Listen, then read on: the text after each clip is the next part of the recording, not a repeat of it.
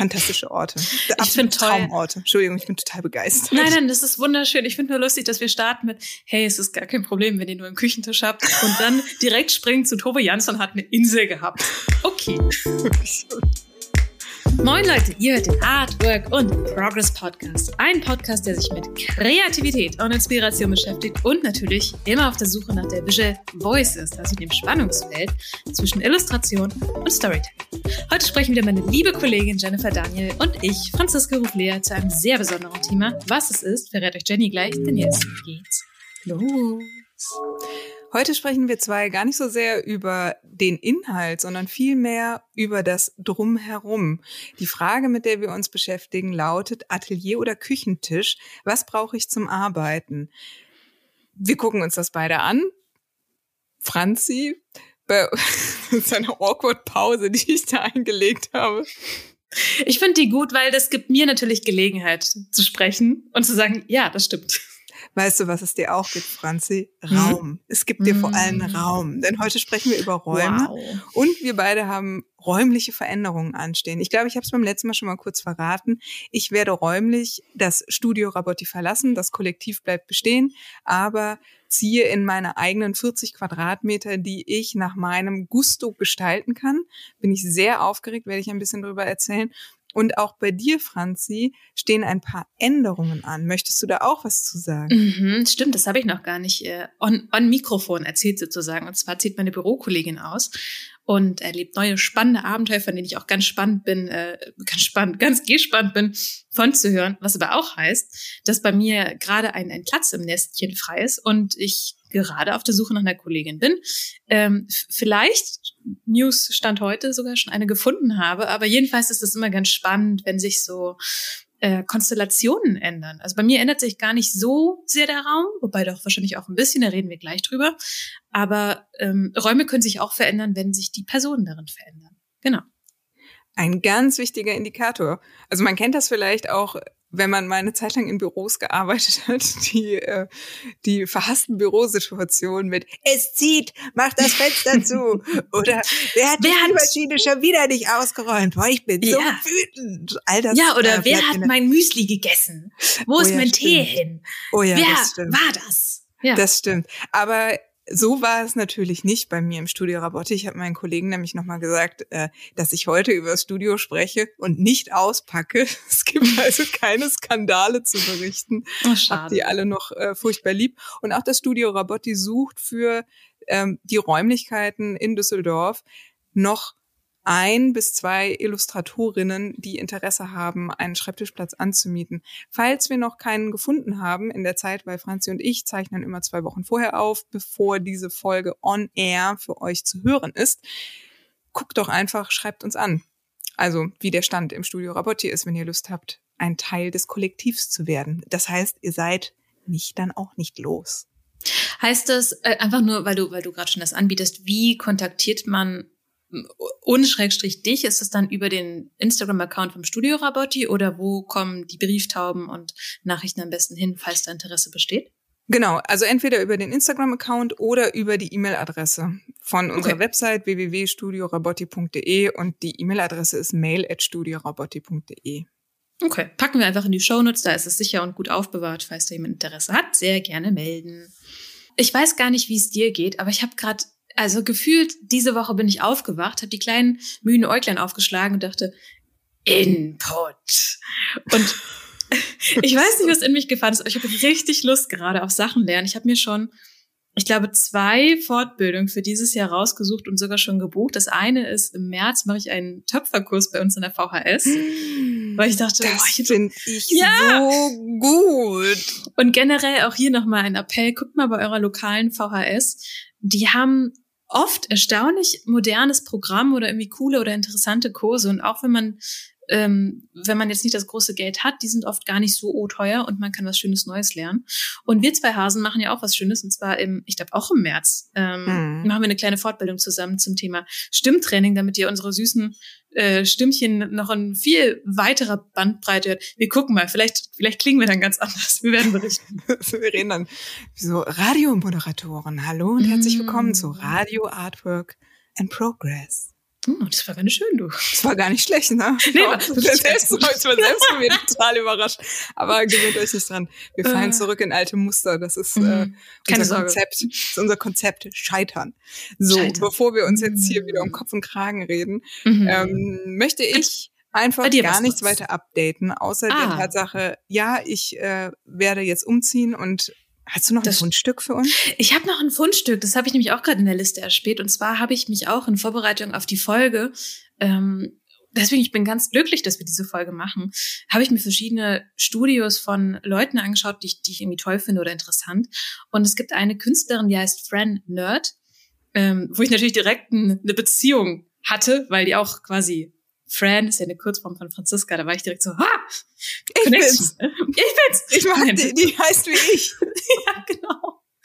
ähm, jedenfalls hat die ein Studio in, in Brooklyn und hat darüber so Vlogs, ähm, die ganz schön sind, wo sie auch so zeigt, wie sie umzieht und was sie so macht. Und was, was sie, was ich da entdeckt habe, was ich total cool fand, ähm, sagt dir die Rolling Stones Challenge was? Nein, aber ich habe äh, irgendwann mal erfahren, dass Rolling Stone ähm, so heißt, natürlich eine sehr bekannte Band, aber es gibt doch auch ein Sprichwort, oder? Rolling Stones. like a never- Rolling Stone. Hm?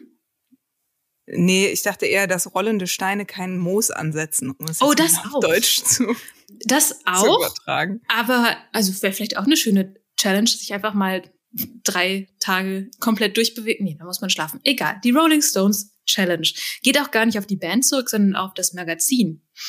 Und zwar hat das im Jahr 2003, glaube ich, ursprünglich oder 2002 eine Liste gemacht mit den 500 besten Alben aller Zeiten.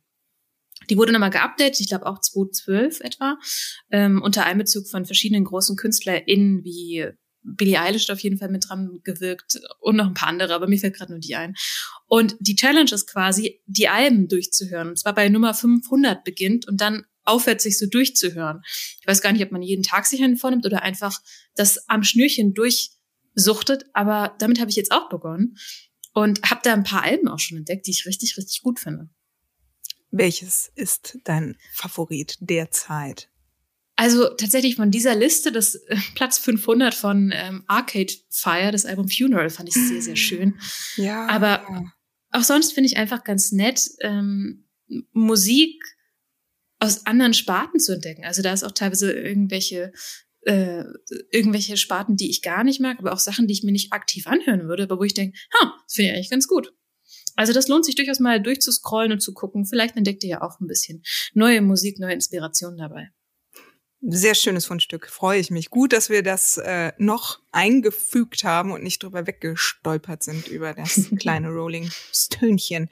Hm. Ähm, ähnlich wie du habe ich auch recherchiert, wie denn andere Künstler ihre Traumateliers gestaltet haben. Das wäre nämlich meine erste Frage. Wie sieht eigentlich so ein Traumatelier, Traumstudio aus? Wir hadern ja auch immer noch so ein bisschen mit dem Begriff Traumstudio, Traumatelier und überhaupt mit der Begrifflichkeit brauche ich oder mit der Tatsache, brauche ich als Künstler wirklich einen eigenen Raum oder reicht auch eine Nische irgendwo im Wohnzimmer oder vielleicht der Küchentisch? Weil es gibt ja so viele Parameter, die auch stimmen müssen, um sich am Ende vielleicht ein 40 Quadratmeter Studio zu leisten. Also wie kann ich, wie kann ich da überhaupt hinkommen? Das sind all diese Fragen. Und wir wollen in der Folge gar nicht so sehr darüber sprechen, wie man das einrichtet und wo man sich am besten Feng Shui-mäßig den Schreibtisch hinstellt, sondern es geht uns mehr um die allgemeinen Bedürfnisse. so dass das Ganze eben auch auf die Nische oder auf den Platz am Küchentisch umgemünzt werden kann, weil eben ist es klar, nicht jeder kann und muss sich vielleicht auch einen anderen Ort wie ein Büro oder ein Studio oder Atelier, wie auch immer man es eben nennt, leisten können. Je nach Bedürfnissen oder je nach Situation genügt vielleicht auch eine ganz kleine Ecke, aber es gibt vielleicht ein paar Tipps oder Tricks, die wir noch ergründen wollen, wie man sich das noch besser für die eigene Arbeitsweise zurecht machen kann. Weil ich glaube, da gibt es durchaus ein paar Sachen, die allgemeine Prinzipien sind, die da funktionieren können. Nichtsdestotrotz, das Traumstudio, Franzi. Also ich bin durchs Internet durchgewühlt äh, wie ein kleiner Maulwurf, habe aber auch ein paar Sachen in Erinnerung gehabt. Und zwar war ich mal auf Klassenfahrt im Haus im, im, als echter Mensch, als Schüler auf Klassenfahrt in Spanien. Und zwar haben wir Salvador Dalis Haus besucht in, oh. ähm, ah, wie heißt der Ort nochmal? Ich habe immer gesagt Figueras, aber ich glaube, es ist gar nicht Figueras, sondern Cadaqués. Cadaqués. Cadaqués. Cadaqués. Unglaublich schön. Er hat so ein Haus direkt in so einer Bucht und dann kommst du da rein und es ist halt, ähm, ne, Salvador Dali dürfte fast jedem ein Begriff sein, der bekannteste Surrealist ähm, des äh, letzten Jahrhunderts der ein Superstar zu seiner Zeit war. Also Salvador Dali hat im Prinzip mit der Creme de la Creme äh, den Stars und Sternchen der Film- und Fernseh- und Musikindustrie zusammen abgehangen und gefeiert.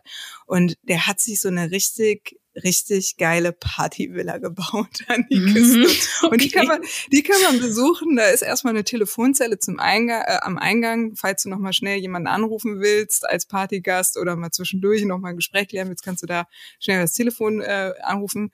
Und wenn du reinkommst, begrüßt dich erstmal ein riesengroßer, phallushafter Swimmingpool, in dem mhm. äh, Stars und Sternchen äh, gepaddelt haben. Und überhaupt finde ich diesen Ort so fantastisch großartig. Also man merkt, Salvador Dali ist halt ein absolut exzentrischer, ähm, wie sagt man so schön, exzentrischer, aber auch menschenliebender Mensch gewesen, der Partys genossen hat. Und dieser ganze Ort war einerseits zum Arbeiten für ihn, also er hat auch seinen Atelierraum, aber auch zum Spielen mit verrückten mhm. Dingen, die er gefunden hat, äh, Symbolen wie ausgestopfte Schwäne, die aber auch wieder in seinen Werken sich wiederfinden. Oder auch ein Raum, ich glaube, der sagte, für seine, für seine Muse und Frau Gaia war dieser gebaut. Ich weiß gar nicht, ob sie Gaia heißt. Ich nenne sie jetzt so. Ich hoffe, es ist richtig. ich glaube Weil, auch. Ich habe da irgendwie ein Glöckchen, was klingt. Ja, mhm. und das war so ein, ich weiß nicht, ob du diese Räume kennst, das ist so eine Kuppel. Mhm. Und wenn du in der Mitte stehst, kommt der Hall exakt wieder zurück. Also, dass du dich dann richtig toll hörst, wenn du singst. Also, ah. wenn ich mir, das ist das eine Extrem. Das andere mhm. Extrem an, an perfekten Ort als Künstler zu leben, war Atelier und eben auch Wohnrückzugsort von ähm, Tove Jansson, mhm. die dann das andere Extrem hatte. Tove Jansson hat einerseits ein Atelier in Helsinki, was richtig geil aussieht, kann man sich im Internet angucken, kann man leider nicht besuchen. Sie hat aber sich noch zusammen mit ihrer Frau eine Insel geholt im Norden, also wow, im Norden okay. von, von Helsinki. Und Insel ist wirklich ein großes Wort. Also eigentlich, ich weiß nicht, es ist vielleicht ein Fußball großer Feld großer Granithaufen und darauf steht so eine ganz kleine Hütte mit vier Fenstern, kannst in alle Richtungen gucken. Es gibt keinen Strom. Äh, ich weiß noch nicht mal, ob es fließend Wasser gibt oder sie Wasser und Lebensmittel alles dahin holen, aber total abgeschieden und eins mit der Natur und dem Meer. Und das sind so zwei Extreme, wo ich gedacht habe, wenn ich mir was wünschen kann, liegt das irgendwo dazwischen, vielleicht aber nicht am Meer. Also so ein Ort, der, Nicht? Ich bin eher der Bergtyp. Ah. Also wenn ich mir vorstellen müsste, ich wäre jetzt auf der Insel, also ich hätte gerne schon so ein bisschen meine Ruhe mehr, mhm. aber nicht auf einer Insel, sondern vielleicht eher in so einem bergigen Terrain, wo ich Auslauf bekomme. Mhm. Weißt du? Aber egal. Aber das sind so, guckt es euch einfach mal an, falls ihr das noch nicht gesehen habt, diese zwei Orte. Also einmal äh, Salvador Dalis Wohn- und Arbeitshaus und Tove Janssens äh, Wohn- und Arbeitsinsel fantastische Orte. Ich finde. Traumorte. Entschuldigung, ich bin total begeistert. Nein, nein, das ist wunderschön. Ich finde nur lustig, dass wir starten mit, hey, es ist gar kein Problem, wenn ihr nur einen Küchentisch habt und dann direkt springen zu Tove Jansson hat eine Insel gehabt. Okay. Ja, gut, aber äh, ich finde, wir müssen schon auch mal über das Extrem reden, wie es extrem schön wäre, oder? Und äh, ja. Die waren natürlich auch extrem gut, die zwei. Die haben sich das wahrscheinlich auch extrem verdient, eine Insel und ein Partyhaus zu haben. Das stimmt auch. Und ich meine, natürlich, wenn man träumen darf, ich meine, da bin ich auch nicht frei von. Ich fände auch so eine kleine Stadtvilla schön. Oder tatsächlich habe ich ja den Traum von so einer Burg. Aber ich bin mir gar nicht sicher, ob im realen Leben solche Orte so schön sind. Ich habe so, also als ich drüber nachgedacht was wäre denn mein Traumstudio, ich habe so ein paar Qualitäten, die es haben muss. Muss zum Beispiel sehr hell sein auf jeden Fall, das finde ich wichtig, und warm. Ähm, ich habe immer noch den Traum, dass wenn ich irgendwann mal ganz, ganz, also wenn ich mal groß bin ähm, oder irgendwann später, was ich wirklich schön fände, wenn ich keinen Winter mehr erleben müsste, wenn ich so eine mhm. Winterresidenz hätte, mhm. ähm, wo ich einfach hinziehe und dann da arbeiten kann, vielleicht mit so einem kleinen kleinen Terrasse, wo man dann eine Limonade trinkt. Ähm, das stelle ich mir ganz schön vor. Und, und für mich hat das so ein, mh, hm, ein, den Namen eines Ortes, den ich nicht kenne, wo ich nur den Ortsnamen kenne. Und zwar Michael Ende, also der Autor von Momo, von der unendlichen Geschichte und vielen, vielen anderen tollen Werken, hat ähm, gen Ende seines Lebens hin in einer an einem Ort gelebt und gearbeitet in Italien, meine ich, glaube ich, die Villa Licorne, also die Villa Einhorn. Das finde ich einen so schönen Namen. In meinem Kopf hat, wo auch immer mein Traumort ist, hat es diesen Namen.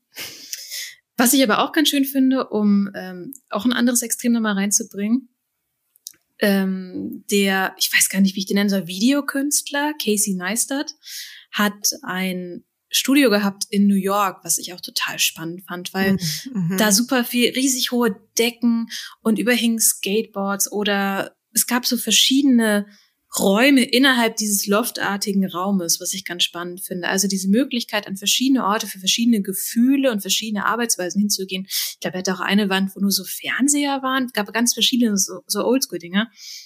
Ähm, und was ich ganz nett finde, wo wir diese verschiedenen Sachen nennen, das Partyhaus, die einsame Insel, die abgeschiedene äh, Villa im Warmen und das, das New York Studio, wo das Leben brummt und der Bär steppt da sieht man ja schon, dass ein ideales Studio ganz unterschiedliche Bedürfnisse erfüllen kann und dass das je nach Person auch unterschiedlich ist. Für den einen muss es sehr repräsentativ sein und sehr laut, sage ich mal, viel Inspiration bieten, ähm, so dass man nur aus der Tür stolpern muss, um schon vor Inspiration erschlagen zu werden. Und für die andere ist es vielleicht was ganz ruhiges und abgeschiedenes, wo genau das nicht passiert. Also wirklich den den Lautstärkeregler einmal runter zu regeln ich glaube, wenn ich so überlegen würde, was realistisch wäre, wäre ich total glücklich mit einem ein oder zwei räumigen Büro mit viel Licht und wo irgendjemand noch ist, den ich mag und ein Hund ist da und es hängen coole Sachen an der Wand. Ich glaube, damit bin ich schon ganz happy und ehrlich gesagt bin ich deswegen auch mit meinem Studio jetzt schon sehr, sehr glücklich. Also klar, wenn wir von Willen reden, ist das schön, aber das ist natürlich nicht das, worauf man realistisch hinguckt. Ja, du hast recht. Du hast recht, finde ich auch gut. Vielleicht hätte ich schon gerne einen eigenen Berg oder so. Was? Einen eigenen Berg. Ach so, also okay. Ein Hausberg sozusagen. Wie hoch ist der so? Einfach nur das Interesse. Wie lange muss man, wie, was für dicke Wadenmuskeln muss man haben, um äh, zu dir zu kommen? Ich finde, der sollte schon so, obwohl ich weiß nicht, wenn jetzt, wenn es zu hoch ist, dann wird es auch zu kalt. Ne? Also die Hütte muss ein bisschen weiter unter, unten liegen, dass mhm. es noch warm bleibt. Vielleicht so auf 1500 Metern oder so. Boah, Und dann kann man aber vielleicht noch ein bisschen bisschen hoch auf 1500 ist vielleicht auch schon zu 1500 ne? Meter hoher Arbeitsplatz. Du musst dein ganzes Kopierpapier da hochschleppen, das weißt du schon, Fräulein. Hier komme ich mit einer Drohne. oh. So. Ja, wahrscheinlich. Ne? Okay. Ne? Ich spuck jetzt so große Töne und dann werde ich zu faul und gehe nie in das Atelier, weil es weit oben liegt. Und dann stapelt sich so die Post über die Jahre und irgendwann gibt es so eine kleine ja. Lawine aus Post. Ja, ist doch so ein Klassiker, mm. ne? dass manche auch so einen Atelierplatz haben und nicht hingehen, aus welchen Gründen auch immer, weil der Weg zu weit ist, es gerade regnet oder so. Mm. Ja, das wären bei mir dann halt die 1500 Meter. Verständlich. Ich glaube, da unterschreibt fast jeder, außer vielleicht Reinhold Messner, äh, dass das okay ist, nicht jetzt 1500 Meter hohes Studio zu ja, ja. Ah, okay. okay. Jetzt, ich bringe uns mal wieder zurück auf den Boden, und zwar auf den historischen Bodensatz, mhm. weil wenn wir darüber sprechen, einen Raum zum Arbeiten zu haben, dürfen wir nicht Virginia Woolf vergessen, die ein Buch geschrieben hat, ein Zimmer für sich allein oder A Room of One's Own mein Gott, warum haspel ich mich? Ich werde immer nervös, wenn ich Englisch sprechen müsste. Ich dachte, wenn du Virginia Woolf liest. Auch, sowohl als auch, mhm. habe ich auch Angst vor ihr, weil sie einfach so gut war. Geschrieben mhm. hat sie das Buch in den 1920er Jahren und ich glaube 1929 ist es herausgekommen oder verlegt. Und bei dem Buch handelt es sich im Grunde um zwei Essays, die sie verfasst hat. Und das äh, oder der Auslöser für diese Essays war, dass sie einen Vortrag halten sollte an einer Schule, sehr, also eine sehr jung gegründete Schule oder ein College für Frauen und Literatur. Und genau darum sollte es eben auch in diesen Essays gehen. Sie wollte über Frauen und Literatur sprechen. Wir sprechen natürlich jetzt über die 20er Jahre und da gab es äh, vor kurzem erst das Recht für Frauen zu wählen und an vielen anderen Stellen gab es noch ziemlich viel Unrecht, was die Gleichberechtigung angeht. Und deswegen beschäftigt sie sich in diesem Werk ganz gezielt mit der Ungerechtigkeit zwischen Männern und Frauen und eben auch der Tatsache, dass Frauen zu der damaligen Zeit nicht den Raum, nicht das Geld und die Möglichkeit hatten, kreativ oder intellektuell zu arbeiten. Und das macht sie sehr smart in diesem Buch. Also ich will es jetzt nicht komplett nacherzählen. Wer Lust hat, kann es mal lesen oder sich die Audiobooks anhören. Da gibt es viele verschiedene Varianten. Sie macht es jedenfalls sehr smart, weil sie nicht einfach nur auf die Ungerechtigkeit drauf tippt, sondern sie benutzt eine Metapher, indem sie Shakespeare, William, eine Schwester andichtet, Judith. Und Judith im Vergleich zu Shakespeare einfach schlechter weggekommen ist, weil sie zu einer anderen Zeit gelebt hat, weil sie keine Schulausbildung bekommen hat, weil sie nicht das Recht hat, in äh, College in eine Bibliothek zu gehen, weil sie schlechteres Essen bekommt, weil sie sich um die Familie mm. kümmern muss, um die ganze Care-Arbeit etc. Und am Ende kommt eben dabei raus, dass es ein Privileg ist, einen eigenen Raum zu haben, weil es bedeutet, dass du Zeit hast und eben auch Geld hast, und diese drei Faktoren, sagt sie, sind im Prinzip dafür ausschlaggebend, dass du gut bist in der Literatur oder im künstlerischen Schaffen. Wichtiger teilweise mhm. als das Talent an sich.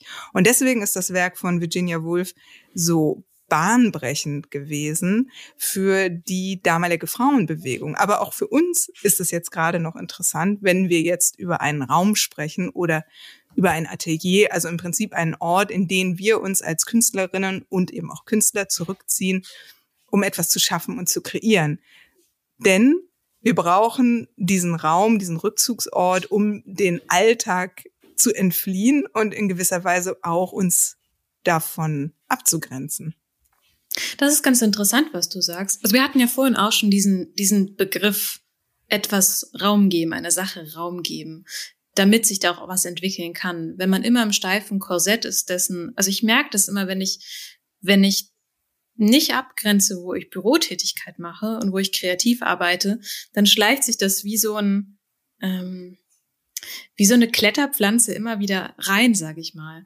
Und ich finde auch Kunst und Kreativität inspiriert natürlich sehr viel an unseren Einfluss, an unserem Input, an unserem Alltag, aber es muss gestaltet werden. Sie muss ausgelebt werden an einem, wie so eine Art luftleerer Raum. Also, weil wir dann erst entscheiden können, was kommt denn rein und was kommt nicht rein. Wohingegen, wenn wir im Alltag drin sind, wenn es keine Trennung gibt, ist alles da.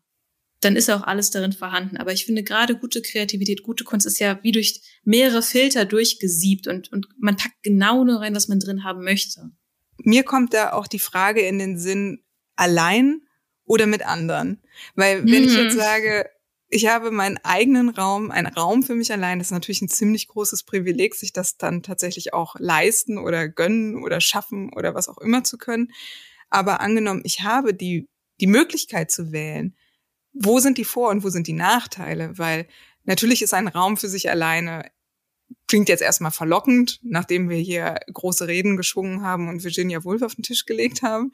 Aber ist es nicht vielleicht auch besser, mit anderen zusammen einen Raum sich zu teilen und einen Ort zu teilen? Vielleicht können wir zwei einfach mal die positiven und die eher negativen Seiten durchgehen.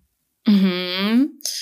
Lass uns doch mal mit den Pros starten. Also ich finde, ist natürlich auch immer persönliche Präferenz, wie man gut funktioniert. Bei manchen Arbeitsschritten ist es total hilfreich und beflügelnd, wenn andere dabei sind, bei anderen wiederum auch äh, eher störend, sage ich mal. Mm, ich finde, durch andere kriegt man einfach nochmal mehr mehr Sichtweisen und Inspiration auch so ein Stück weit. Also dieses soziale Miteinander, man, das sind zwei Personen oder mehr Personen. Jeder bringt Einflüsse mit, was man gelesen hat, was man gehört hat, was man gesehen hat. Ähm, ganz viele Assoziationen, die man mit reinbringt. Also ich finde, dieses Ping-Pong ist, als würde man zwei Zahlen miteinander multiplizieren. Du hast auf einmal ganz viele Möglichkeiten, ganz viele Dinge, die man zusammen auch machen könnte. Auf jeden Fall. Das möchte ich auch nur unterschreiben, weil die letzten sechs Jahre im Studio Rabotti waren eben auch genau so. Ein absolutes Ping-Pong und Inspirieren äh, von, von Bildidee darüber hinaus bis zu Geschichten. Wir haben viel über Comics gesprochen. Äh, Franziska und ich haben auch mal eine Folge aufgenommen zum Thema Kollaboration. Ha fällt mir dazu ein. Also wer jetzt Lust hat, das Thema nochmal zu vertiefen. Wir zwei haben das schon mal gemacht. Da habe ich auch noch mehr über das Studio Rabotti gesprochen und was die Vorteile eines äh, einer Kollaboration im Rahmen eines Studios ist. Und bei uns war es eben nicht nur der kreative Austausch, sondern wir haben uns auch wirklich sehr viel helfen können an äh, vor allem am Anfang, als wir alle neu waren und gerade erst uns selbstständig gemacht haben mit ja, Basics, ne? Wie schreibe ich Rechnungen? Wie verhandle ich jetzt am besten? Da konnte man sich immer gegenseitig Tipps geben.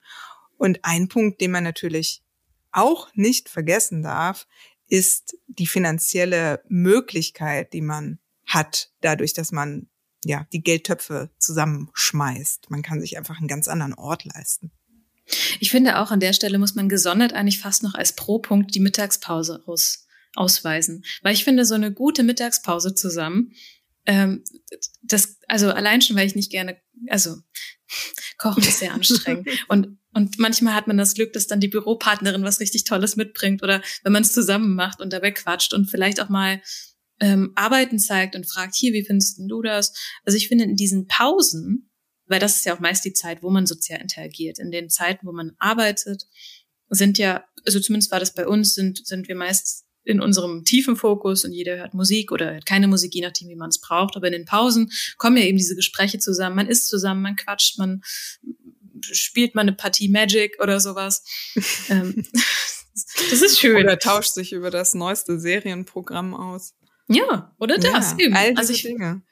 Äh, was, was natürlich auch Möglichkeiten sind, ist eben am Mittagstisch Pläne für mögliche Kollaborationen zu schließen. Möchte man gemeinsam an irgendwelchen Events teilnehmen, als es diese noch gab. Also wir haben mit dem Studio zum Beispiel im Rahmen eines Festivals, das es hier in Düsseldorf gab, Open Source, haben wir so eine Live-Mal Aktion gemacht, die hieß der Strich, das war zum Beispiel witzig und war am Küchentisch geboren.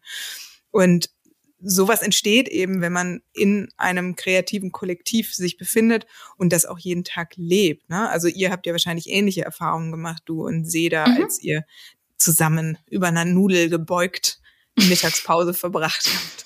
Ja, wir haben zum Beispiel letztes Jahr, das war total nett, wir haben beide Ex Libris gemacht, also diese kleinen ähm, äh, in unserem Fall, wir haben Stempel gestaltet, die man vorne in seine Bücher reinstempelt und seinen Namen einträgt und damit ähm, quasi das Buch als, als zu der eigenen Bibliothek dazugehörend gehört.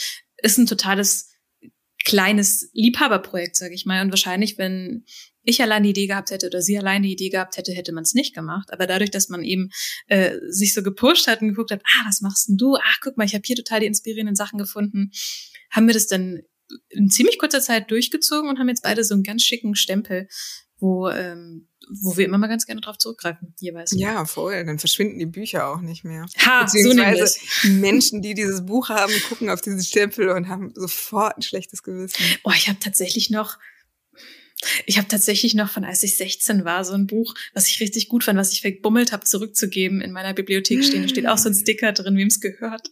Oh. Und ich fühle mich schlecht, aber ja, geh mal hin. Komm, bring's mal zurück. Ich weiß, die, die lebt inzwischen im anderen Land. Ich weiß gar nicht, was ich da okay. machen soll. Ja, vielleicht hört sie es ja. Dann mm. klingelt, klingelt's morgen an deiner Tür. Oh je. Ein, ein Punkt möchte ich noch ergänzen ebenfalls ein Vorteil, mit vielen anderen zusammen sich einen Ort zu teilen, ist auch die Möglichkeit, nach außen hin sichtbar zu sein. Also es gibt natürlich viele Ateliergemeinschaften, die so ein bisschen anonymer sind. Da macht jeder seins. Aber wir jetzt bei Studio Rabotti haben dem ganzen Raum einfach einen Namen gegeben. Dieser Raum hieß Studio Rabotti. Daraus ist das Kollektiv erwachsen. Komische Betonung. erwachsen. Und ähm, so haben wir das eben auch in die Welt nach draußen über Social Media und so weiter gestreut. Und der große Vorteil war für uns auch, die gerade eingefangen hat, angefangen haben, dass die Aufmerksamkeit auf uns alle abgefallen ist. Das heißt, wenn so ein Max Fiedler oder ein Brian Storm irgendwas Tolles gerissen hat in der Welt, dann haben alle gedacht, boah, Studio Rapporti, die machen so viel, während ich halt einfach nur am Schreibtisch saß und vielleicht meine Steuererklärung gemacht habe. Aber naja. habe ich tatsächlich vom Glanze der anderen auch profitiert. Das war naja. sehr schön. Also so Aber einfach die auch ja auch nicht. meinem Glanz. So. Ich wollte gerade sagen, also Jenny, du hast, du hast äh, das Gutachten, deinen Comic, der jetzt bald rauskommt, hast ah. du rausgewuchtet aus dem Wasser, hast du es gehoben. Also du hast nicht nichts getan, aber noch ist anderes der Tisch Thema. nicht an Land, noch nicht okay. komplett oder noch nicht auf dem Teller, sagen wir so. Na gut, ist noch gut. nicht zubereitet. Na gut. Jetzt haben wir so ähm, die Zusammenarbeit gelobt. Es gibt aber auch ein paar Negativseiten mal. Und oft hängt es damit zusammen, was positiv ist, wie zwei Seiten einer Münze. Und zwar dadurch, dass es eben so belebt und fröhlich ist, kann es natürlich auch zu Spannungen kommen. Also sprich, wenn jemand ähm, vielleicht in der Phase seines Prozesses oder im generellen Arbeitsprozess viel Ruhe braucht, um sich zu konzentrieren. Gerade je mehr Leute das sind, das kann ich mir tatsächlich bei euch gar nicht so vorstellen beim Rabotti, ähm, desto mehr Leute sind, desto unruhiger wird es natürlich auch, wenn dann mal jemand angerufen wird, wenn sich mal zwei unterhalten und man selbst aber über irgendwelchen Themen hängt, wo man sich wirklich konzentrieren muss, kann das ja schon Spannung geben, oder?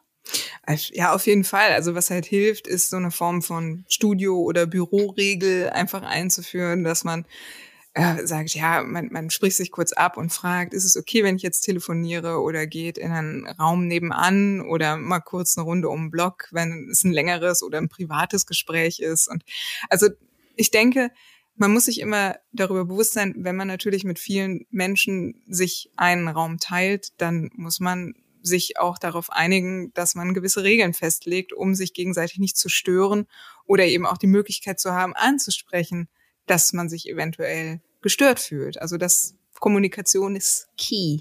Ja, es braucht sagt. halt einfach mehr Abstimmung darin, was wird gebraucht. Und also wann immer es eben die anderen stört, haben wir auch bestimmte Regeln. Also zum Beispiel auch, wenn ich weiß, ich habe am Tag viele Telcos oder viele Konferenzen, dann bleibe ich den Tag zu Hause, da kommen halt danach oder ich stimme mich ab, ist es okay, ich habe dann und dann einen Termin oder ein Gespräch oder ich gehe, wie du schon sagst, raus. Das geht natürlich auch. Hm. Und zum Thema, Thema Regeln und Abstimmung ist natürlich auch das nächste Ding. Man muss Entscheidungen dann in der Regel auch demokratisch lösen. Das heißt, es kann anfangen mit, wollen wir uns einen neuen Mittagstisch holen? Wie soll der aussehen? Bis hin zu, ja, wollen wir hier irgendwie komplett was ändern? Soll eine neue Person mit dazukommen? Und bisher waren diese Studios oder das Studio, in dem ich war und die Ateliers, die ich kenne, alle demokratisch organisiert. Da gab es keine eine Person, die über alles entschieden hat. Und das bedeutet natürlich auch, umso mehr Menschen, umso mehr verschiedene Bedürfnisse, die unter einem Hut gebracht werden müssen und eben auch vielleicht Geschmäcker, die ausdiskutiert werden müssen. Und das muss man manchmal aushalten. Und manchmal auch damit leben, dass halt die eigene, die eigenen Vorlieben, sage ich mal, nicht unbedingt durchkommen. Ist natürlich was anderes, wenn man sagt, da gibt's ja auch viele KollegInnen, die sich einen Raum alleine nehmen und dann eben einrichten können, wie sie möchten. An die Wände kommt, was die cool finden. Ähm, Möbel kommt, aber man muss eben auch alles selbst tragen, alles selbst besorgen, alles selbst sich drum kümmern. Insofern ist das, glaube ich, sehr persönlich, ob es eine gute Idee ist, alleine oder mit anderen so ein Studio zu betreiben oder so, sich so ein Büro zu nehmen da ist glaube ich, wichtig, ehrlich zu sich selbst zu sein und zu gucken, was brauche ich denn eigentlich, unter welchen Voraussetzungen würde mir das denn gefallen, weil sonst ist es, wie du sagst, dann findet man Gründe, nicht ins Büro zu kommen oder ja, man geht halt nicht. Dann sind es so Geister, die durchs Studio wabern, aber nie anwesend sind. ja, so leere Stühle, auf denen so Heuballen sitzen. So ja. Danke. Ja, auch hier haben wir wieder versucht, die Bedürfnisse mit ein bisschen ein bisschen Inhalt äh, zu füttern. Und die ein oder andere von euch hat den Namen bestimmt schon mal gehört. Und zwar Maslow. Und wir haben uns die Maslow'sche Bedürfnishierarchie mhm. in Form einer Pyramide nochmal zu eigen gemacht und gedacht, ach, das ist doch mal interessant, wenn man anhand dieser Pyramide mal die Bedürfnisse, die man hat, im Zuge eines Arbeitsplatzes abklopft. Wenn wir uns dann diese sogenannte Bedürfnispyramide nach Maslow vorstellen, dann haben wir unten das große Segment, auf dem dieses ganze Häuschen steht, gefüllt mit unserem Sicherheitsbedürfnis und den physiologischen Bedürfnissen. Das heißt, im Prinzip geht es hier um die Basics. Was brauche ich zum bloßen Überleben? Das heißt, ich brauche natürlich Essen, Trinken, um das jetzt mal so banal runterzubrechen. Und ich brauche eine gewisse Stabilität und Sicherheit. Das heißt, kann ich mir diesen Ort eigentlich leisten, wenn ich es jetzt auf ein Atelier runterbreche? Dann muss ich natürlich schauen, ist dieser Ort im Rahmen dessen, was ich auch verdiene oder gebe ich für den Ort mehr aus, als ich jemals wieder reinbekomme? Ist es dann vielleicht am Anfang erstmal der Küchentisch und nicht die Villa am Strand, wie Salvador Dali sie jetzt vielleicht hatte? Ich finde gut, da auch zu überlegen oder aber ich würde das ohnehin jedem oder jeder Selbstständigen empfehlen, ein gewisses Puffer anzulegen und auch da das Büro oder das Studio mit reinzurechnen. Ähm, teilweise macht es auch Sinn, wenn man sich genau das zur Seite legt und halt auch eben drauf guckt, was sind denn die Kündigungsfristen, wenn, wenn man sowas Externes denn hat. Das ist mir auch wichtig, weil das war die größte Angst, die ich damals hatte, diesen Schritt tatsächlich zu gehen und zu sagen, ich miete mir jetzt diesen Arbeitsplatz an. Ich hatte so große Angst, dass ich es mir nicht leisten kann, habe aber sehr schnell gemerkt, dass dieser Ortswechsel so ein Gewinn war, dass ich dort viel produktiver gearbeitet habe, dass sich diese Angst nicht bestätigt hat. Und ich habe mit so vielen anderen darüber gesprochen, die die gleiche Angst hatten. Also wenn man das so gestaltet, wie du gerade eben gesagt hast, dann schafft man das auf jeden Fall. Ich habe tatsächlich lustigerweise ähm, für unser nächstes Pyramidensegment äh, eher hatte ich da eher Ängste. Und zwar die nächsten zwei Punkte sind soziale Bedürfnisse und die Individualbedürfnisse. Ich hatte Sorge, oh Gott, wie ist das denn? Ähm, ist das denn schön mit anderen zusammen? Gibt es vielleicht Streit oder sowas? Aber wenn man da einfach guckt, mit wem geht man denn zusammen rein, was für Regeln hat man, ich glaube, das ist wirklich wichtig, einfach, also muss jetzt ja nicht in den Stein gemeißelt sein, aber einfach zu kommunizieren, ich brauche Folgendes, was brauchst denn du? Wie können wir das denn zusammen gut lösen und eben auch regelmäßig gucken, gibt es gerade irgendwas, was nicht passt, wie können wir das weitergestalten. Gut ist auch immer zu wissen, ob man ein eher extrovertierter Typ ist oder ein eher introvertierter Typ. Und ich glaube, dann wird sich sehr schnell eine Entscheidung finden lassen, wie so ein soziales Umfeld geprägt sein soll. Als extrovertierter Mensch magst du es natürlich, wenn viele Menschen um dich herum sind und äh, lädst dich auf in dieser Austauschsituation mit vielen Einflüssen. Als introvertierter Typ brauchst du eher mehr Rückzug und den muss man sich natürlich auch da irgendwo holen können. Mhm. Steuert natürlich auch, wie stark ich selbst interagiere mit den Leuten, wenn ich die Leute da sitzen habe. Ähm, teilt man Erfolge? Spricht man über die eigene Arbeit? Teilt man vielleicht auch Niederlagen? Wie, wie geht man damit um? Also so ein Büro kann man auf verschiedene Arten und Weisen spielen. Das kann sowohl eine Zweckgemeinschaft sein, ähnlich wie bei WGs eigentlich. Es kann aber auch ein total schöner Ort sein, wo neue Dinge entstehen, wo man eben Teil einer Gemeinschaft wird. Und da muss einfach jeder für sich selbst entscheiden, das gibt jetzt kein richtig oder falsch. Was brauche ich denn eigentlich? Ja, und auch so dieses Teil einer Gemeinschaft sein, finde ich auch nochmal wichtig, dass du das am Ende gesagt hast, weil das natürlich noch viel mehr auf die Maslow'schen Bedürfnisse dieser Bedürfnishierarchie einzahlen, weil es eben auch ein menschliches Bedürfnis ist, eine gewisse Zugehörigkeit zu empfinden zu einer Gruppe. Das steckt in dieser Theorie von Maslow und das ist natürlich in so einer Künstlergemeinschaft äh, schneller und einfacher gefunden, als wenn man als Einzelperson von zu Hause aus versucht, Anschluss zu finden an eine Künstlerszene, die vielleicht in der Stadt existiert. Und wie so oft ist es natürlich so, wenn es das noch nicht gibt, ist es vielleicht an mir selbst, sowas zu starten. Also ich habe oft das Gefühl, man müsste oder man sollte oder man muss selbst der Treiber dessen sein, was man denn haben möchte, weil oft gibt's das noch nicht. Aber es gibt viele Leute, die Interesse daran haben. Es ist leider immer mit ein bisschen Aufwand verbunden und Organisation und auch Anstrengung, sich den Hut aufzusetzen, aber was man bekommen kann dadurch, ist so, so, so wertvoll. Deswegen ist es vielleicht auch ein kleiner Appell an äh, euch da draußen, uns hier drin, ähm, Dinge anzugehen und, und die eigenen Wünsche sich klar zu machen und zu gucken, wie, wie kann es denn in die Realität geholt werden. Hm, wie kann ich mir den Wunsch selbst erfüllen? Das finde ich sehr mhm. schön. Das nächste Segment auf unserer Pyramide auf dem Weg nach ganz oben sind unsere Individualbedürfnisse. Selbstwirksamkeit oder eben auch Anerkennung. Aber Selbstwirksamkeit ist etwas, was ich in Form eines Ortes, an dem man kreativ schafft, vielleicht am passendsten finde, weil es geht ja an sich darum, dass man diesen Ort nutzen kann, um selber sein Werk zu schaffen und sich selbst zu verwirklichen durch dieses Werk. Und das muss in gewisser Weise gegeben sein. Und wenn mein individuelles Bedürfnis nach Kreieren immer wieder zum Beispiel gestört wird, weil jemand die Regeln nicht einhält und das nicht so gut matcht mit euch im Studio oder ähm, vielleicht ist es auch eine ganz andere Situation. Du hast zum Beispiel ähm, nur die Ecke zu Hause und hast Kinder und dein Partner oder deine Partnerin schafft es nicht, die Kinder vom Leib zu halten oder sowas. Die wilden Bestien. Aber so, so, dass man es schafft, einfach diese individuellen Bedürfnisse, die eben auch das Bedürfnis nach Ruhe und Zeit für sich sein kann, dass die gewahrt werden in dem Raum.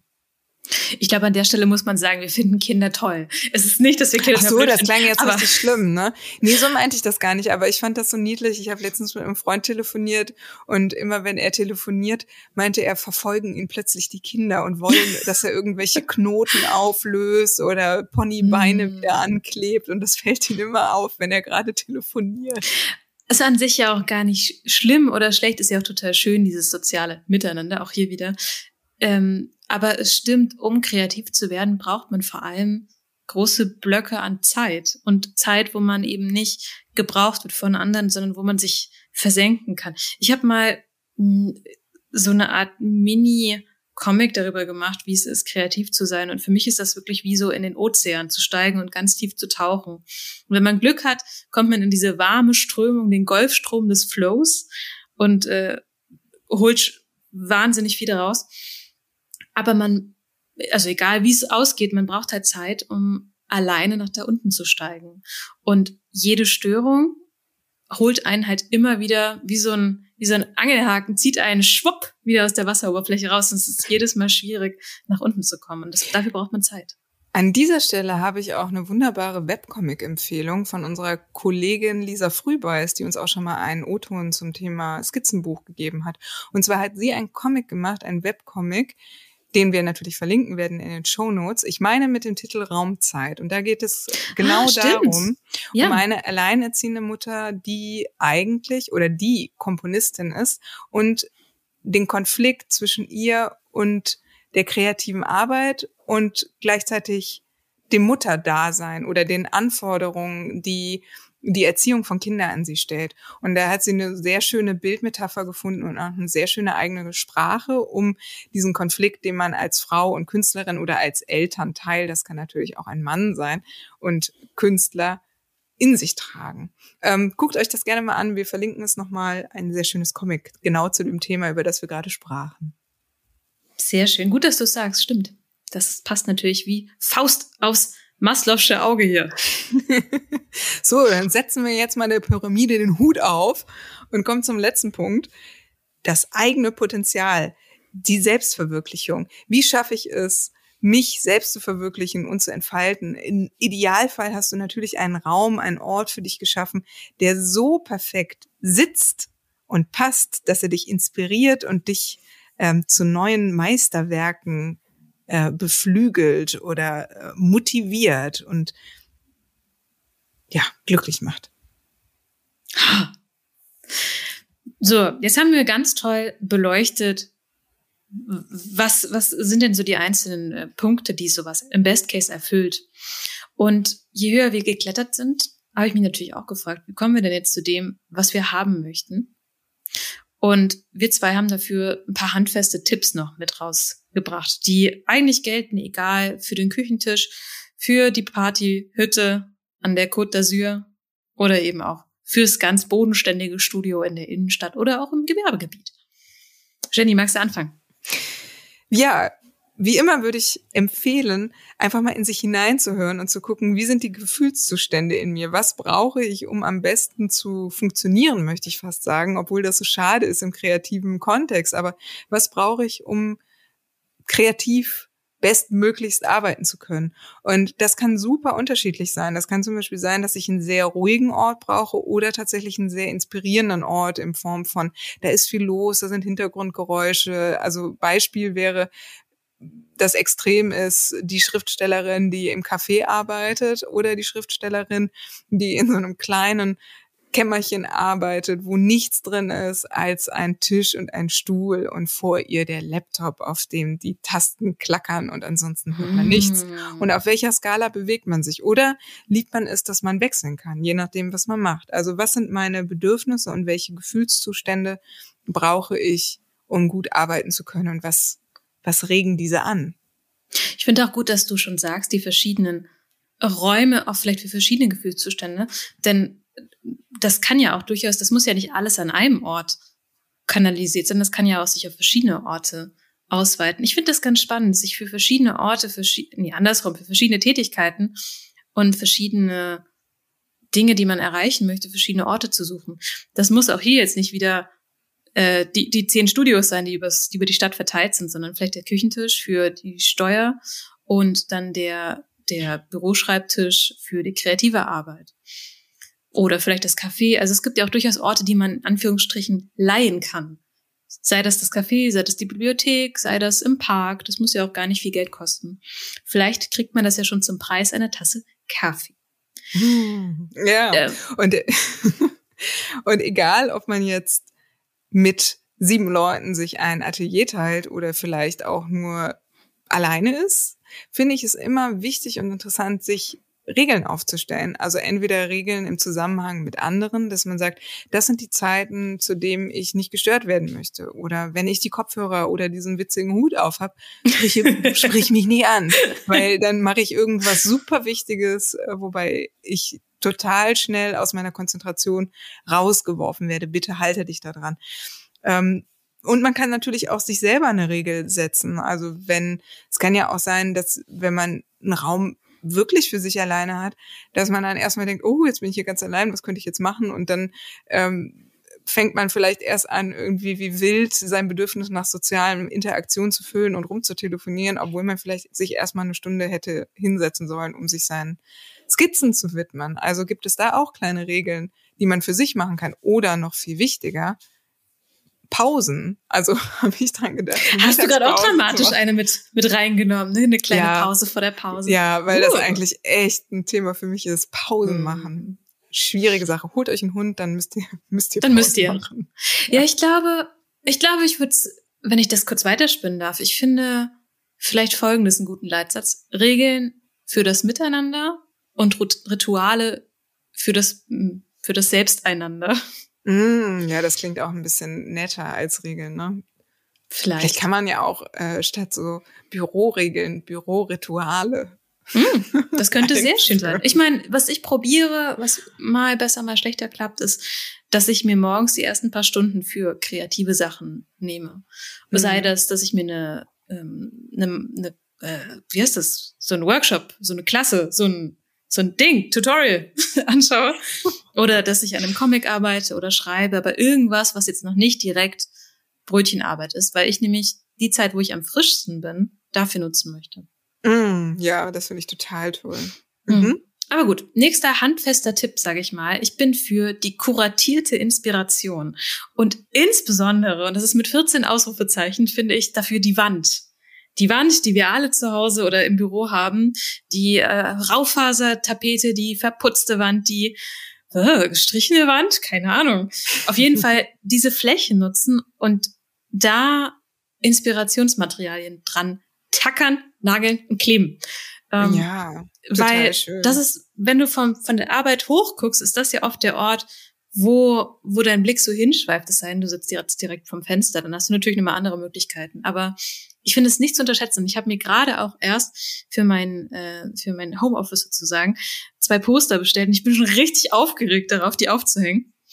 Weil ich mich, weil ich mich so freue. Bei mir ist es jetzt in dem Fall, ich habe mir zwei Poster ähm, gekauft zu zwei Ghibli-Filmen, die ich sehr liebe. Und zwar Prinzessin okay. Mononoke und das Wandelnde Schloss. Und ich bin jetzt schon ganz aufgeregt, wie gesagt. Mm. Und ich glaube, was man so an die Wand hängt, wo man immer wieder hinguckt, sollte einem ein gutes Gefühl geben, ähm, einen vielleicht motivieren, entweder vielleicht fachlich so zu werden oder vielleicht ein Vorbild auch sein für die Stimmung, die man erzielen möchte oder einfach was, was einen glücklich macht. Wenn man hochguckt, sollte man ähm, sollte man eine innere Blumenwiese fühlen. Das ist so schön, weil es so simpel ist, aber es ist so naheliegend, dass man damit anfangen kann.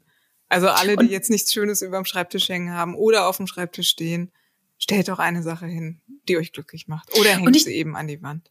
Und ich glaube auch manchmal hilft es vielleicht, auch wenn man stuck ist oder wenn man eine neue Phase hat oder das Gefühl hat, ein neues Projekt. Vielleicht ist das auch der beste Zeitpunkt, um mal die Wand zu rearrangieren und mal zu gucken äh, in die Rahmen, die man hat, was passt denn da noch rein oder mal alles runterzunehmen und nochmal von, von weiß an zu, oder welche Farbe die Wand halt hat, zu starten. Also ich finde die Wand, ich weiß, ich rede da so, so enthusiastisch über die Wand, die Wand, die Wand. Aber ich, ich ja. glaube an die Kraft der Wände. Ja, ich hole dich nochmal von der Wand runter. Also wie mhm. gesagt, an wen ich äh, jetzt spontan denken musste, wo du über gut kuratierte Dinge, die einen inspirieren, gesprochen hast. Es gibt natürlich viele Künstler und Künstlerinnen, die das machen, aber Lisa Congdon hat, glaube ich, auch in ihrer Karriere äh, damit angefangen, ganz viele Dinge zu sammeln, ganz viel so Mhm. Vintage-Büro-Supplies, also so, jetzt haben wir hier Deutsch, Englisch gemischt, aber so äh, alte Büromaterialien, so ein bisschen Retro, Radiergummis und Spitzer und so Sachen. Und hat die alle äh, gesammelt und immer arrangiert und daraus Fotos gemacht, also so Collections. Ach, Äh, stimmt, das, ja. ja, das gibt auch einen ganz tollen Vortrag von ihr im Internet, den man sich dazu nochmal angucken kann. Und das ist ja auch eine Form über Dinge, die man inspirierend findet, tatsächlich am Ende ein Werk zu schaffen oder eine kreative Arbeit zu erstellen. Bei Comics ist auch meine liebste Arbeitsweise, Wände zu füllen. Also das erste, was ich, wenn ich beim Comic-Seminar in Erlangen bin, was so eine Woche ist, wo eben Zeichner und Zeichnerinnen ähm, sich bewerben können, dass sie dann Platz bekommen und dann eben eine Woche von unter Anleitung von zwei erfahrenen ComiczeichnerInnen Hilfe bekommt und eben Werke schafft oder Ideen kriegt oder halt an einem gewissen Punkt in seinem Projekt arbeitet. Und das erste, was ich mache, ist mir eine Pinnwand zu schnappen weil ich weiß, dass ich die innerhalb von dieser Woche füllen werde mit Notizen, mit Feedback, mit äh, Sachen, die ich ausdrucke, weil ich denke, oh, das könnte mir jetzt gerade helfen. Also auch sich vielleicht so eine Arbeitswand, die ganz verrückt äh, im Sinne von zugetextet und ganz wild, also einfach auch an der Wand wild zu sein, sich das zu erlauben. Das Ah, das finde ich schön. Also so ein bisschen, wie man das immer aus so Krimis kennt, ne? Wenn, Ja, wenn ja, genau. Gesucht wird. So sieht Ja. er aus und da muss er hin und das Ja. ist das Gleiche. ja, so. ganz genau. Ja, und wisst ihr, was noch viel, viel toller ist, ist das Gefühl, wenn das Ding fertig ist, ne, wie das Gutachten, das ist jetzt fertig. Und ich habe vorgestern tatsächlich meine Übersicht von den Storyboard-Seiten von der Wand gerissen. Das war so ein gutes Wow. Gefühl. Da war natürlich auch noch die Liste mit meinem ähm, Zeitplan, den ich ja auch manchmal eingehalten habe, aber natürlich nicht hundertprozentig geschafft habe, wie das immer ist mit Plänen. Hm. Boah, den habe ich zerknüllt und weggeworfen. Auch ein ganz tolles Gefühl. Also Zeitpläne sind natürlich jetzt nicht so inspirierende Sachen. Es sollte schon auch was Schönes sein, was da hängt, aber es kann auch das Projekt sein, mit dem man sich gerade beschäftigt. Was immer euch motiviert. Was immer euch motiviert. Hm, kommen wir noch zu einem Punkt. Das ist ja eigentlich auch wichtig, das ist irgendwie so ein bisschen, es hat ein bisschen was damit zu tun mit dem, was stelle ich hin, wo sind die Sachen. Ich finde, es muss irgendwie auch eine gewisse äh, Behaglichkeit haben, oder? Ja, in der Vorbereitung hatte ich so einen Tippfehler dazu, und zwar Behaglichkeit. Ich weiß nicht, wie es dir geht. Bei mir hat Behaglichkeit wirklich viel mit Licht zu tun. Und ich habe mal Okay. so überlegt, ich habe total viele Arten von Licht an meinem Arbeitsplatz. Also einerseits brauche ich viel Tageslicht. Ich bin doch, also wie viele ein bisschen glücklicher, wenn die Sonne scheint. Ähm, ich habe aber auch ein Licht. Ich hatte früher, als ich noch viel in der Look gearbeitet habe, so ein Weißlicht, also wirklich bretthart, knochenweißlicht, damit man eben die Farben echt sehen kann an, im Original. Ab und zu finde ich so ein Gärzchen für die Atmosphäre auch ganz schön. Oder so eine kleine Lichterkette an der Für die Wand Party. für, für die Party und die Stars und die Sternchen, die bei mir vorbeikommen. Also ich, ich finde, Licht ähm, formt einen Raum. Also äh, kann den ganz besonders machen oder, oder ganz transformieren. Auch je, je nach Lichtstimmung kann so ein Raum ganz anders wirken, meine ich damit. Ja, das stimmt. Und äh, je nach Licht wirkt äh, es auch anders auf unsere Psyche. Das hast du ja, glaube ich, schon mal Stimmt. anklingen lassen, gerade eben mit der Tageslichtlampe. Kann ich nur empfehlen. Für die dunklen Tage äh, im Winter, holt euch so eine Tageslichtlampe, setzt euch mal davor, guckt da rein. Wie machst du denn dein Büro behaglich? Behaglich. Beh so. Behaglicht oder behaglich? Ja, ich krieg das jetzt nicht mehr raus. Ne? Also wie ist dein Mhm. Büro? Was machst du, damit es behaglich ist? Ganz ehrlich, ich weiß es noch gar nicht so genau. Also ich finde die Räumlichkeit an sich schon sehr behaglich, weil da ein Holzboden drin ist, das ist sehr schön und es sind große Fenster drin, wo ich grundsätzlich schon das Glück habe, dass ich ganz, ganz tolles Licht habe. Und ansonsten, ja, werde ich mal schauen, dass es auch drumherum behaglich wird, indem ich mir was Schönes an die Wand hänge, vielleicht einen Teppich auf dem Boden und dann kommt der Hund daneben. Oder ein Hund. Ja. Und dann lege ich noch einen Aal oben drauf. Und ein Ohr. also, nee, weiß ich nicht. Muss ich, muss ich, werde ich berichten. Mache ich jetzt immer als Update, äh, werde ich erzählen, was ich da Das jetzt Neues an die. Wand, Wand hingehangen habe. Was an die Ja. Wand getackert wird. Der kleine Aal an der Wand. Mhm. Sehr Ja. schön. Fazit finde ich, das Wichtigste, was ich in dieser Folge für mich auch so rausgehört und erfahren habe, ist eigentlich immer so der Pol zwischen den Extremen oder den, den Punkt zu finden zwischen den Extremen, extreme Ruhe und extreme Inspiration, also extreme Ablenkung. Wo ordne mhm. ich mich da ein? Tendiere ich mehr zu einer Seite? Also brauche ich, bin ich mehr der ruhige Typ, brauche Ruhe, brauche ich viel Ablenkung und Inspiration von außen? Oder schwanke ich auf der Skala öfter mal hin und her? Und wie kann ich mir das Bedürfnis nach den jeweiligen Polen denn suchen, machen, gestalten oder mit Regeln einfordern? Ich habe mich zwischendurch gefragt und ich weiß auch noch gar nicht, was ich damit sagen möchte. Ich stelle es einfach mal in den Raum. Ähm, ob man ein Studio, ich benutze ganz gerne den Begriff Studio. Ich finde den irgendwie mh, hm, businessy genug, aber auch arty genug. Deswegen, ich sage meistens Studio. Mhm. Ähm, wie kann man ein Studio planen wie eine Illustration? Oder vielleicht, ich weiß nicht, bei anderen Werken, ich kann mich halt am besten mit Illustration aus. Im Sinne von, welche Farben will ich da haben? Wie ist die Lichtstimmung? Was ist vielleicht das Hauptsujet? Soll das mm. ruhig? Soll das wuselig sein? Mm. Weil, also vielleicht macht es das ja auch leichter. Ich meine, wir als Kreative sind ja gewöhnt, gewisse Dinge zu planen, zu komponieren, zu. Mm. Ja, eigentlich hast du recht, wo du das jetzt so sagst, fühle ich mich auch an mein Pinterest-Board erinnert, was mm. ich da gesammelt habe ähm, oder mir kuratiert habe. Ähm, und tatsächlich waren mir so ein paar Dinge schon wichtig. Also, dass es so verschiedene Bereiche gibt, an denen ich verschiedene Dinge machen kann. Mhm. Mm, das ist aber, glaube ich, sehr individuell und auch alle Hörerinnen und Hörer haben vielleicht auch verschiedene kreative Schwerpunkte. Aber für mich war es ganz klar, ich möchte gerne einen Bereich haben, wo ich zum Beispiel das ganze Podcast-Equipment habe. Und vielleicht ist das dann auch ein bisschen behaglicher. Vielleicht habe ich dann zukünftig so einen Sessel, in dem ich immer sitze, oh. wenn ich mit dir spreche und so einen kleinen ja. Beistelltisch, wo ich mir dann so eine Tasse Tee hinstelle oder ganz mal ein Vino, je nach, je nach Tageszeit mm. miteinander sprechen. Und dann hat es so was Launchiges und vielleicht denken dann auch alle, boah, die Jennifer, die ist viel entspannter, seitdem die diesen neuen Raum hat.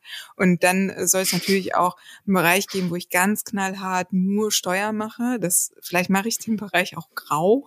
Mhm, so, mhm. so vielleicht machst du so ein äh, Großraummäßig. Du stellst dann ja. noch so eine Kunsttopfpflanze so, hin. Mhm, so ein Cubicle. Ja. So ein ja, Cubicle, genau. in den ich dann reingehe. Dann habe ich da auch so einen witzigen, witzigen Spruch aus so einer PowerPoint-Präsentation. Man muss nicht verrückt sein, um hier zu arbeiten, aber es hilft oder so. Ja, genau. Die Kalorien kamen nachts und haben mir die Klamotten enger genäht oder sowas mit ja, so einer Tasse. Ich bin der Chef, du nichts ja, und so. Ja. Und da mache ich dann immer die Buchhaltung und dann habe ich noch so einen ganz tollen Bereich, in dem ich dann an so einer Staffelei stehe mit, da ist da ist ganz viel Licht und hm, da brauchst du ein ja, Barret, so ein rotes und so ein, so ein ja, Kittel. genau. Und du brauchst eigentlich auch so eine kleine Umkleide, dass du die, dass du die verschiedenen Outfits jener Station befüllen kannst. Ja, genau. Ja, das ist jetzt ein hm. bisschen exzentrisch, ganz so exzentrisch ist es nicht, aber Tendenzen von dem, was ich gesagt habe, wird tatsächlich auch, wird auch so umgesetzt. Oder ist so. Ich, möchte ich ja. so machen, ja möchte ich schon so Ich hatte machen. mir auch überlegt. Ja, ich hatte mir überlegt, ich glaube, ich hätte gerne eine Sache, wo ich richtig excited, richtig aufgeregt bin oder ich mich richtig drauf freue. Ich bin mir noch nicht sicher, vielleicht hänge ich auch die, die, äh, die Poster ins Büro. Muss ich mal gucken mit der eventuell neuen Bürokollegin. Oder aber ich dachte mir so ein Plattenspieler, weil das hatte ich nie. Aber ich höre richtig gern Alben, jetzt besonders nachdem ich die, die Liste da mehr durchgehe. Mm. Und ich dachte, mhm. vielleicht ist, also vielleicht sich einfach was an den Arbeitsort zu stellen, wo man richtig sich drauf freut und was es auch nur da gibt. So wie früher, wenn man, keine Ahnung, zu den Großeltern gefahren ist und dann gab es da so einen bestimmten Schokopudding oder mm, oder sowas. zu diesem einen Freund, der die Nintendo hatte. ja, genau, so eine Sache, dass du es wirklich nur da kriegst, wie so ein extra extra Treat, den du besonders da bekommst. Also ich glaube, es schadet nie, sich so kleine Besonderheiten, muss auch nicht teuer sein, kann was ganz Kleines sein, ähm, dahinzustellen. Ich habe auch schon hm. überlegt, was wie hältst du was was hältst du davon? Ich habe öfter mal gesagt, ich habe keinen Man Cave, sondern ein Jan Cave. Okay, das ist peinlich. Nein, nein, nein, nein, nein, nein, nein, nein, nein, nein, nein. Ich bin absolut begeistert und ich, okay, aber es ist ein bisschen es. peinlich. Nein, komm, also bisschen. Nee, komm, ja, das reicht aber jetzt auch. Nein, so, nein, das reicht. Wir, wir, worüber sprechen wir nächste Woche? Über die Jan Cave. Was gibt's Neues aus der Jan Cave? Nein. Nächste Woche ich habe dich jetzt so gefragt, als wüsstest du nur die Antwort, aber ich weiß ja, ja, eigentlich selber. Ich bin wir doch, ja. wir zwei wollen über, wir haben es irgendwann mal so genannt, eine neue Palette oder Facette der Illustration Oh. sprechen. Ja. Und zwar Illustration in Spielen, auf Spielen. Und wenn wir von Spielen sprechen, meinen wir das klassische Brett- oder Kartenspiel. Keine, keine Computerspiele, Hm. sondern Brett-Kartenspiele, so wie früher, damals. Damals, gute alte Zeit. Da freue ich mich sehr drauf. Jetzt bin ich aber erstmal gespannt, auch auf die Updates aus der Jan Cave. Oh, ich hätte auch keinen so einen Namen, das klingt schon gut. Ja. Ich weiß nicht, es macht mich irgendwie glücklich. Also es ist ein bisschen, bisschen peinlich, ein bisschen, aber auch, auch ein bisschen gut. Ja, es bleibt ja unter uns. Ja, ja, das stimmt. Sehr schön, Jenny. Dann, ich freue mich sehr, dich in zwei Wochen wieder zu hören zur Palette der Illustration. Und bis dahin wünsche ich äh, unseren lieben HörerInnen eine schöne Zeit und passt auf euch auf, tut euch was Gutes. Seid nett zueinander. So sei es. Macht's gut. Tschüss.